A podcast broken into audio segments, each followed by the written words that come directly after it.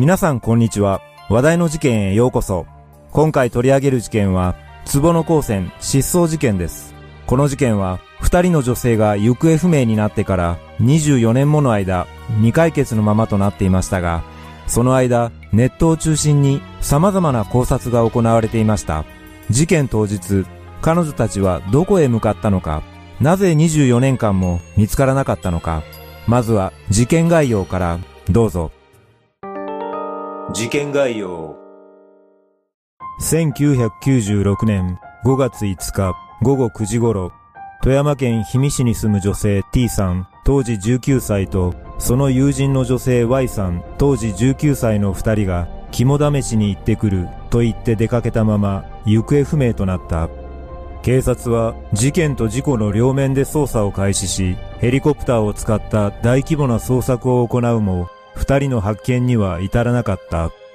1997年3月、成果が上がらないまま事件から10ヶ月が経過したが、行方不明になった彼女たちが20歳を迎えたことから警察は、二人の特徴を記したパンフレットを作成し、署内限定で尋ね人として準公開捜査に踏み切った。だが、それでも有力な情報は得られず、24年間未解決となっていた。行方不明となった当日、二人は Y さんの運転する車で出かけ、地元では有名な心霊スポット、壺の高専に向かったとみられており、数日前にもその予定を別の友人に話す姿が目撃されていた。実はこの壺の高専は1982年に廃業したホテル壺野の跡地だが、地元ではオーナーが経営難を苦にしたホテルに併設するプールで小学生が溺れ死んだなどの噂があり、県内や近隣の県から若者たちが肝試しに訪れる有名な場所だった。そのため、二人が忽然と姿を消したこの事件は、ネットを中心に様々な憶測を呼んだ。しかし、行方不明から24年後の2020年3月、壺の高専からは遠く離れた港の海底から引き上げられた車の中で行方不明となった二人の白骨化した遺体が発見された。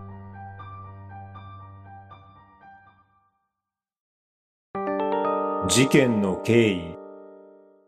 失踪当日5月5日午後9時頃 T さんと Y さんの二人は家族に魚津へ肝試しに行くと告げ、自宅がある氷見市を Y さんの車で出発し、壺の高専に向かったと推測されている。壺の高専は1982年に廃業した温泉付きホテルで解体されずに建物が残っていたことから地元では有名な心霊スポットになっていた。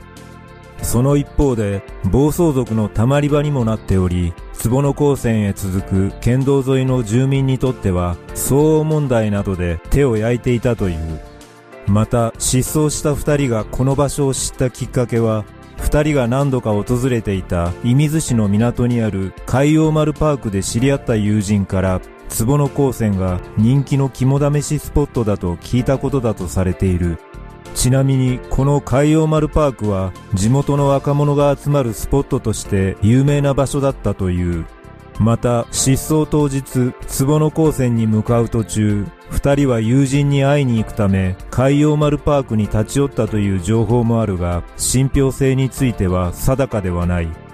午後10時過ぎ、二人が乗った車が魚津市方面へ走行するのが確認されており、さらに滑川市内のガソリンスタンドでも確認されている。午後11時頃、T さんがポケベルで魚津市にいるというメッセージを友人に送ったのを最後に連絡が途絶えている。その後、警察は二人が事件に巻き込まれた可能性もあるとみて、事件と事故の両面で捜査を開始。ヘリコプターや山岳捜索隊も動員して大規模な捜索が行われた。しかし、二人の行方に結びつく手がかりは何も得られず、ただ時間だけが過ぎていった。2014年12月、この失踪事件に関する角度の高い垂れ込み情報が警察へ寄せられた。その後、2020年1月、警察はこの失踪事件について知っているという男3人を特定し、事情聴取を行ったところ、2人が乗った車が海に沈んだという情報を得た。2020年3月4日、警察は3人の男から得た情報をもとに、海洋丸パーク付近の港の海底から Y さんの車と2人の遺体を発見した。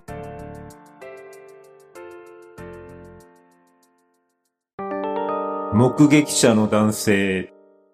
2014年12月頃、警察に若い女性二人が乗った車が海に落ちるのを見たと言っている複数の男がいるという情報提供が寄せられていたというが、この時点では噂程度の認識だったと思われる。しかし、2019年春、警察はこれまでの証拠を洗い直し、情報提供についても再捜査を行った。その結果、2020年1月、警察は目撃したとされる3人の男を特定した。警察の事情聴取に対し、男らは次のように証言している。1996年のゴールデンウィークの深夜に、若い女性2人が乗った軽乗用車が海に転落するのを見た。運転席と助手席に乗っていた女性に声をかけようと近づいた際、車が後ろ向きに急発進し転落した。転落前には二人の女性が乗った車のドアを開けようとした。さらに男らは怖くなったのですぐに通報しなかったとその理由を語ったとされている。これらの証言をもとに警察は車の転落位置を割り出し金属探知機による調査やダイバーによる海中捜索を行ったところ Y さんの車が発見された。その後の調べで3人の男は友人同士で2人とは面識がなかったことが判明し転落した車にも事件性は確認されなかったためこの事件は事故として処理されることになった。しかし、Y さんの父親は3人の男の証言に対して全く信用していないと語り、この件について警察に問い合わせたところ、それは教えられないと言われたとも語っている。また、警察へ捜査の継続を希望したが、確たる証拠がないから対応できないとも言われ、真相解明は諦めざるを得ない状況になっている。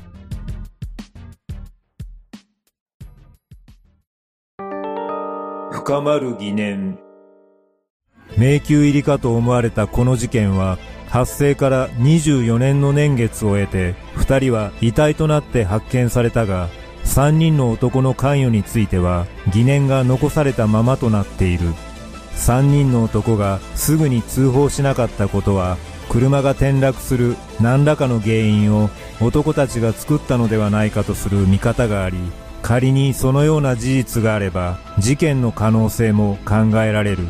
しかし深夜に起こった事故だったためこの男たち以外に目撃証言はなく真相を解明することはほぼ不可能と言っても過言ではない。この事件は失踪当時から拉致や誘拐殺害説など様々な憶測を呼んでいたが遺体が発見されたことによって殺害の可能性は本当になかったのかという声も聞こえる。警察は事故として処理しているが24年という長い歳月に阻まれ死因が特定できず事件化するには難しいのが現状となっている。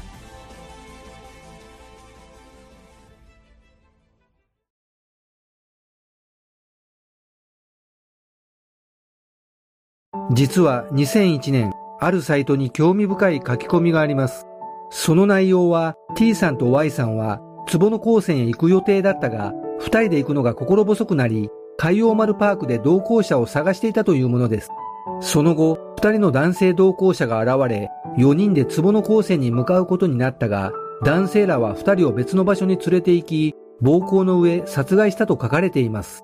もちろんこの書き込みの信憑性はわかりませんが、二人の死因が特定できなかったことから、殺害された可能性も考えられます。そして3人の男が証言した内容についてですが、24年近くも警察に通報しなかった男らが全て真実を話すとは思えません。仮にこの証言が事実だとしても、やはりすぐに通報しなかったことへの疑問が晴れることはありません。この事件は遺体が発見されたことで一応の解決はされた形になっていますが、どうしても引っかかる点として、なぜ事故を目撃した男3人は警察へ通報しなかったのかということです。結果としてこの3人は何の罪にも問われることはありませんでしたが、すぐに通報していれば、もしかしたら助かった可能性があるとすれば、憤りを感じます。事件当時、遺体が引き上げられた海洋丸パークは、若者が集まるナンパスポットだったという情報があるため、このような場所を訪れていたことを知られたくなかった人物がいたとも考えられますが、やはり通報しなかった理由は何かしらの後ろめたさのようなものがあったのではないでしょうか。ある情報によると、車が発見されたエリアはコンテナなどの荷物の積み下ろしをする場所であり、地元の人間は立ち入るような場所ではないとされています。このことから想像すると、3人の男は T さんと Y さんにナンパ目的で声をかけ、強引にドアを開けようとしたため、二人は怖くなって車を発進させ、その場から逃げる途中で運転ミスによって海へ転落したのではないでしょうか。もしかしたら三人は車で追いかけるなどしていた可能性もあります。だとすれば事故の原因を作ってしまったことが発覚するのを恐れて言い出せなかったのかもしれません。